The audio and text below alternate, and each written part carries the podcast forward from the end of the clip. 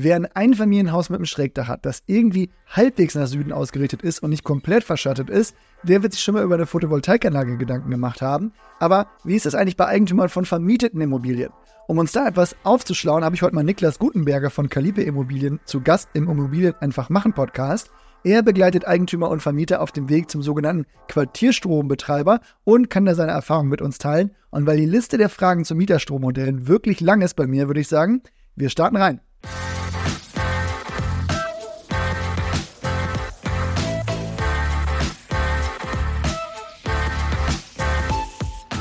Hi Niklas, nehmen wir mal an, dass ich jetzt ein Haus besitze, das ich vermiete. Welche Möglichkeiten habe ich denn jetzt, Mieterstrommodelle anzugehen und das dann auch noch rentabel zu gestalten?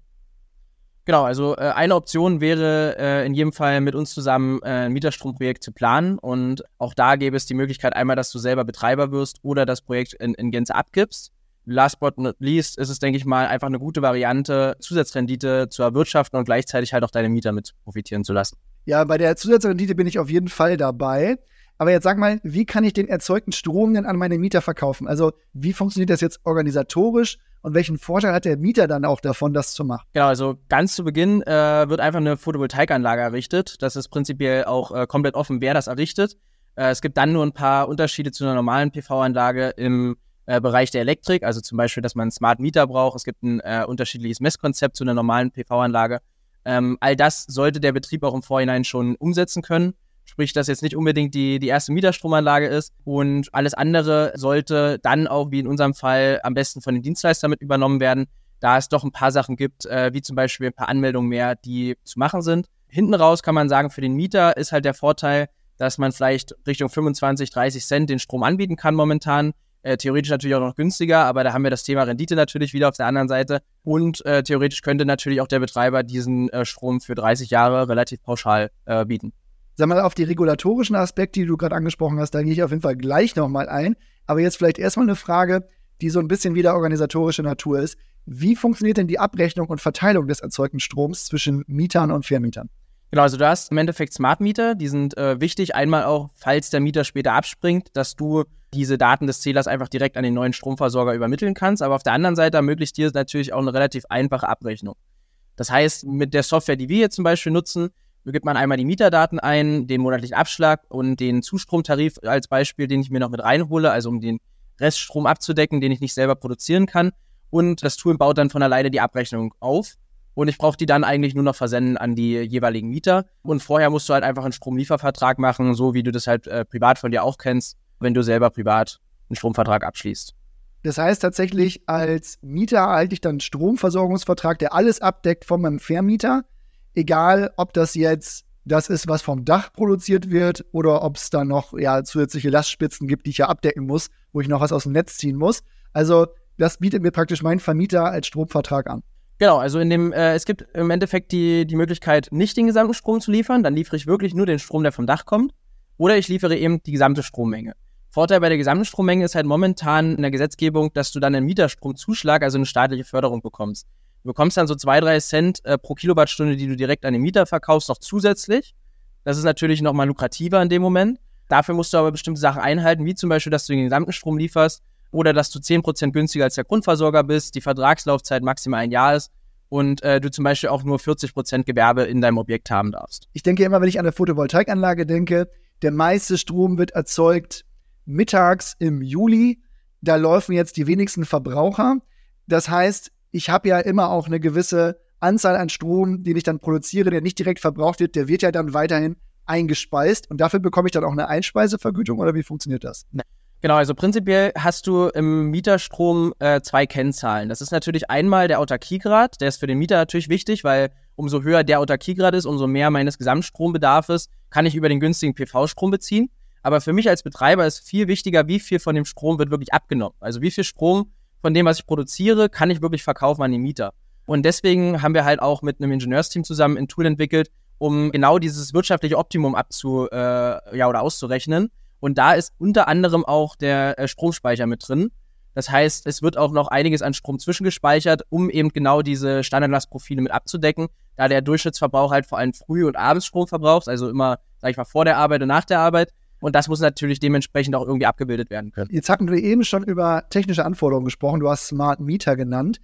Gibt es da weitere technische Anforderungen eigentlich, um so Mieterstrommodelle umzusetzen? Ja, also ich sage mal, technische Anforderungen ist es immer eine Frage auch des Geldes, was ich dann investieren möchte. Ne? Also äh, es ist eher eine, eine, Frage, wie wirtschaftlich ist es, wenn wir x Sachen noch anpassen müssen. Ne? Also ich sage mal, umso neuer die Elektrik zum Beispiel ist, umso weniger muss umgebaut werden, was zum Beispiel äh, erstmal initial mehr kostet, ist zum Beispiel, wenn die Zähler pro Etage irgendwo sind, ne? oder was wir auch teilweise hatten bei älteren Gebäuden, dass da die Zähler direkt an den Wohneinheiten dran sind, dann muss es natürlich entweder, muss es eigentlich in den meisten Fällen dann runtergelegt werden und zentralisiert werden.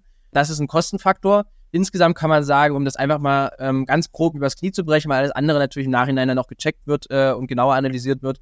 Wenn man so sechs bis acht Einheiten hat, dann sollte es in der Regel ähm, relativ gut laufen, dass wir halt zumindest Cashflow positiv sind. Da rechne ich jetzt einfach mal mit einer 20% Eigenkapitalquote und ungefähr einer 10er Annuität, nur für den für den Hintergrund, für den einen oder anderen Profi. Ansonsten vom Dach her ist es, denke ich, ganz gut, wenn man entweder ein, äh, ja, ein, ein Satteldach oder Pultdach, wie auch immer, ein schräges Dach Richtung Süden hat, aber auch ein Flachdach kann man super nutzen, da man da halt eine Unterkonstruktion mit einer Aufständerung macht und dann die auch zum Beispiel Richtung Ost, West und Süd lenken kann und somit natürlich auch zum Beispiel abends dann den Strom produziert, wenn der gerade mehr äh, gebraucht wird.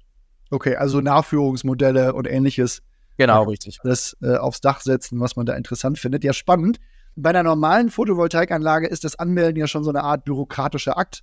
Jetzt beim Mieterstrom stelle ich mir vor, und hast ja eben auch schon kurz angesprochen, da gibt es vielleicht noch andere rechtliche oder regulatorische Aspekte, die ich als Eigentümer jetzt beachten muss. Was gibt es da im Besonderen? Genau, also normal hast du ja sowieso bei einer PV-Anlage halt diese Anmeldung beim Marktstammdatenregister und du musst vorher eine Netzverträglichkeitsprüfung machen. Also die, die normalen äh, PV-Anmeldungen bleiben natürlich bestehen und dann hast du jetzt als Stromversorger noch ein, zwei Sachen mehr. Also zum Beispiel musst du da beim Zoll eine Anmeldung machen weil du dann später noch eine Stromsteuererklärung machen musst, die im Endeffekt jetzt gerade relativ, ja, gegenstandslos ist, weil immer rauskommt, dass du 0 Cent Stromsteuer bezahlst, weil du ja das öffentliche Netz nicht benutzt.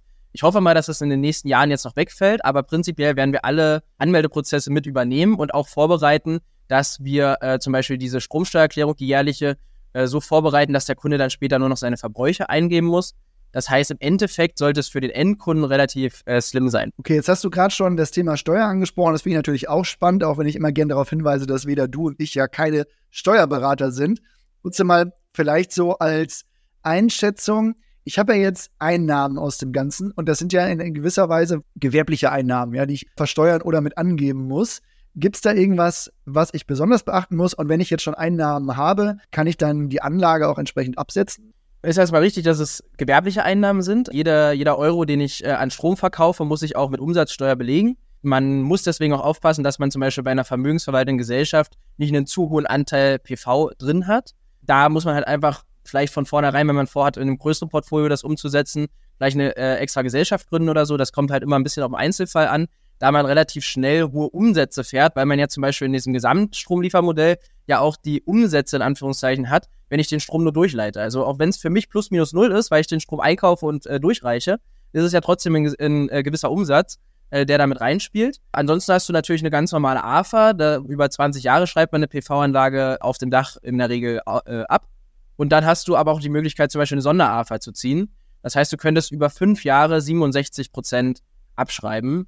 Das kann man natürlich dann auch nochmal sehr günstig hin und her spielen, zum Beispiel, dass man die PV-Anlage dann weiterverkauft und so weiter, äh, nachdem man halt diese fünf Jahre abgewartet hat. Also da gäbe es auf jeden Fall noch die eine oder andere ähm, Möglichkeit. Und natürlich den IAB könnte ich vorher nutzen. Das ist auch ein, ein Grund, warum der eine oder andere dazu uns kommt und sagt, wir müssen jetzt diese Investition tätigen. Da bietet sich natürlich eine Photovoltaikanlage in Gänze immer gut an. Aber wir haben natürlich diesen Vergleich zu einer äh, normalen Volleinspeiseanlage, die jetzt vielleicht äh, 4, 5 Prozent Rendite einfährt oder eine Mieterstromanlage, die dann, wenn sie gut äh, abgestimmt ist aufeinander, vielleicht Richtung 10, manchmal 12 Prozent Rendite einfährt, ähm, dann ist es natürlich nochmal ein ganz anderer Business Case. Um das mal kurz zu rekapitulieren, also mir leuchtet das als Betreiber natürlich ein. Ich mache das, weil ich da eine Rendite erwirtschaften will und zusätzlich eine Rendite mit meinem Mehrfamilienhaus dann zum Beispiel schaffen kann. Gut. Als Mieter leuchtet es mir auch irgendwie ein, wenn man natürlich sagen kann, okay, einerseits habe ich vielleicht so einen Umweltaspekt, ne, ich kriege hier den Strom von meinem eigenen Dach, ist ja auch irgendwie cool. Plus, es gibt noch eine wirtschaftliche Incentivierung. Das ist günstiger, als wenn ich das woanders mache. Jetzt habe ich aber tatsächlich noch eine Frage. Ich muss als Vermieter, wenn ich das richtig verstanden habe, gebe ich ja einen Kilowattstunden Kurs an, den der Mieter dann bezahlt. Und das ist ja jetzt so eine Art Mischkalkulation da drin. Da sehe ich vielleicht ja noch ein Risiko, wenn das jetzt irgendwie mal mit eigenen Strom nicht aufgeht, der verbraucht wird. Und gibt es da auch Fälle, wo es noch weitere Risiken gibt, die man kennen sollte? Oder gibt es Mieter, die dann widersprechen und ich setze die Anlage drauf und am Ende habe ich gar keine Abnehmer im Haus? Was würdest du sagen, sind vielleicht so die, die Risiken, die man kennen sollte, um die dann auch zu vermeiden? Ja, also ich sag mal, das Thema, was du meinst mit der Mischkalkulation, ist tatsächlich eigentlich eines der äh, geringsten bis gar kein Problem, weil der Smart Meter direkt unterscheidet zwischen dem Strom, der vom äh, Netz kommt und der Strom vom Dach. Ähm, die Mieter kriegen in dem Fall jetzt von der Software, die wir nutzen, hängt natürlich immer davon ab, äh, auch eine App, wo sie in Echtzeit sehen können, kommt der Strom gerade vom Dach oder vom Netz, sodass sie auch ihr Nutzerverhalten danach ausrichten können. Was mir natürlich als Betreiber wieder hilft, weil der Mieter natürlich dann den Strom nutzt, wenn er am günstigsten ist und der ist am günstigsten, wenn er meinen Strom abnimmt.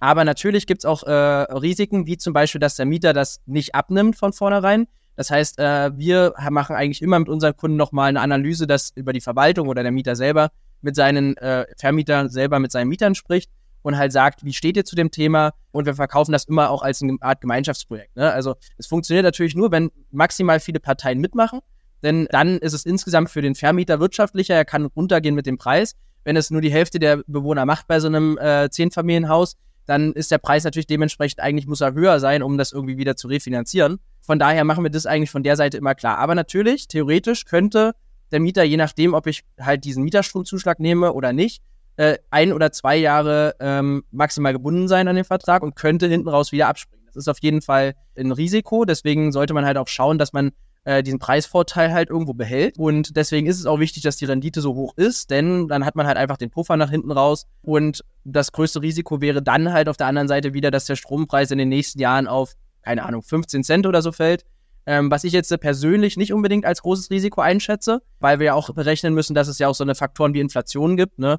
dass äh, allein deswegen der Strompreis in absoluten Zahlen schon weiter ansteigen wird. Aber wenn natürlich der Strompreis irgendwie Richtung 15, 10 Cent auf einmal nur noch kosten würde in den nächsten Jahren, bis es wieder refinanziert ist, dann wäre das natürlich auch ein Risiko. Dass der Strompreis in solche Sphären sinkt, halte ich für fast ausgeschlossen. Jetzt hast du auch gerade schon ein paar Sachen angesprochen, die sinnvoll sein könnten, wie Mieter vorher ins Boot holen, da mal nachfragen, wie da das Interesse ist Gibt es noch weitere Best Practices, die du so teilen kannst aus der Praxis? Ja, also ich sag mal, äh, am meisten lernt man natürlich immer am Anfang, ne, bei den ersten Projekten. Ähm, das kannst du vielleicht äh, aus deiner Immobilienerfahrung auch äh, teilen. Bei uns war das 2020 das erste Projekt, was wir begonnen haben. Und da haben wir zum Beispiel auch gemerkt, ähm, wie wichtig es A ist, einen Speicher zu haben und halt genau das, was ich anfangs gesagt habe, diese Abstimmung, dass man die Anlage nur so groß dimensioniert, wie man es wirklich braucht, da wir in dem Objekt jetzt glaube ich, äh, über 40 Prozent einspeisen, was natürlich ist, insgesamt, damals waren es noch andere Preise. Die Finanzierungskonditionen, brauche ich dir auch nicht sagen, äh, waren damals auch noch äh, etwas vorteilhafter.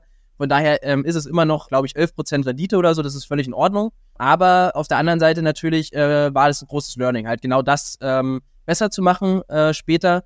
Und da haben wir auch für 25 Cent den Strom verkauft. Jetzt würden wir ungefähr so auf 30 Cent hochgehen. Das wird eigentlich auch in der Regel immer, immer angenommen genau, also das waren, das waren so die, die wichtigsten Sachen und natürlich Mieter vorher ins Boot holen, äh, auch persönlich sprechen, also nicht nur halt generell dieses Thema abzuklären. Ich versuche eigentlich bei unseren Objekten immer mit den Mietern selber zu sprechen, weil, ja, ich sag mal, hinten raus sind das eigentlich dann die treuesten Kunden, aber äh, anfangs gibt's halt den, das ein oder andere Bedenken ähm, und das muss man halt doch ausräumen. Was glaubst du denn, wie der Markt für Mieterstrommodelle sich in Zukunft entwickelt wird? Oder was sind da deine Erwartungen? Also ich könnte mir vorstellen, dass das ja schon ein Punkt ist, der politisch ja auch gewünscht ist, dass man jetzt dezentraler die Stromversorgung macht und irgendwann hat man alle Einfamilienhäuser und Fabrikdächer voll. Also da muss man ja eigentlich an dieses Thema Mehrfamilienhäuser ran. Wir müssen uns halt einfach mal vergegenwärtigen, dass wir eigentlich einen Großteil der Leute auch in Deutschland in Mietswohnungen leben. Das heißt, sie ja selber keine Möglichkeit haben, direkt an der Energiewende zu partizipieren.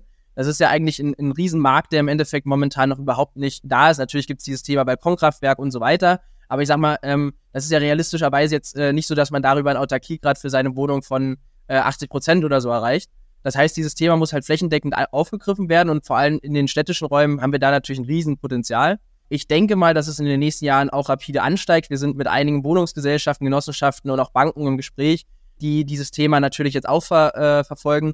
Und ich habe ja gesagt eingangs, dass wir selber Betreiber sind. Wir kriegen jetzt aber auch selber äh, immer mehr mit, dass viele große Wohnungsgesellschaften dort eigene Gesellschaften in die Richtung gründen. Also da ist auf jeden Fall mehr Drive jetzt drauf.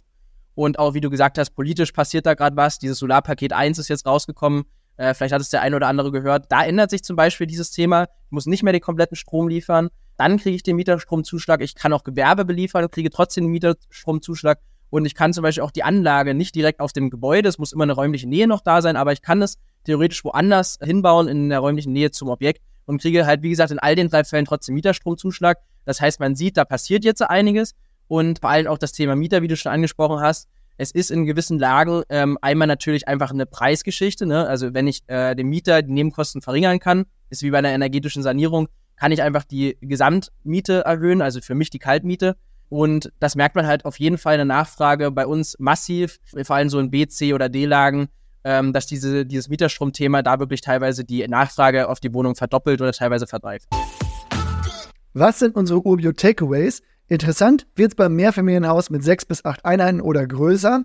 Dabei wird ein Stromversorgungsvertrag mit dem Mieter abgeschlossen, über den der komplette Stromverbrauch abgedeckt werden kann, also auch das, was die Anlage nicht selbst produziert. Wichtig für die Abrechnung sind Smart Mieter und wenn man wirklich das Maximum aus der Sache rausholen will, dann sind zwei Sachen, glaube ich, ganz wichtig. Einmal so viel Mieter wie möglich dafür ins Boot holen und auch persönlich mit denen sprechen, da man mit geringen Strompreisen da wirklich angehen kann und dazu noch einen Umweltaspekt ins Feld führen kann, würde ich sagen, das ist auch relativ gut machbar. Und zudem sollte man ein paar technische Dinge beachten, damit die Abrechnung auch gemacht werden kann. Stichwort Smart Meter. Das Ganze wird bezuschusst, wenn man bestimmte Regularien einhält. Das ist für Laien, glaube ich, nicht ganz so trivial, aber da gibt es dann Hilfe über Anbieter wie Niklas, die dir den ganzen Aufwand auch abnehmen, sowohl in der Planung als dann auch in der Abrechnung mit dem Mieter und den Input für die Steuererklärung.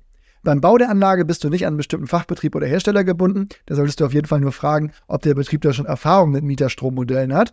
Insgesamt würde ich nämlich sagen, wenn dich das interessiert, weil du ein vermietetes Mehrfamilienhaus hast und die Rendite da steigern möchtest, dann melde dich einfach gerne bei Niklas. Die Website findest du in den Shownotes und der beantwortet auch gerne deine Fragen zum Modell und hilft dir wirklich das Optimum für dich zu finden. Das war's aber für mich heute. Ich wünsche dir einen tollen und erfolgreichen Tag. Wir hören uns bald wieder. Mach's gut, bis bald. Ciao.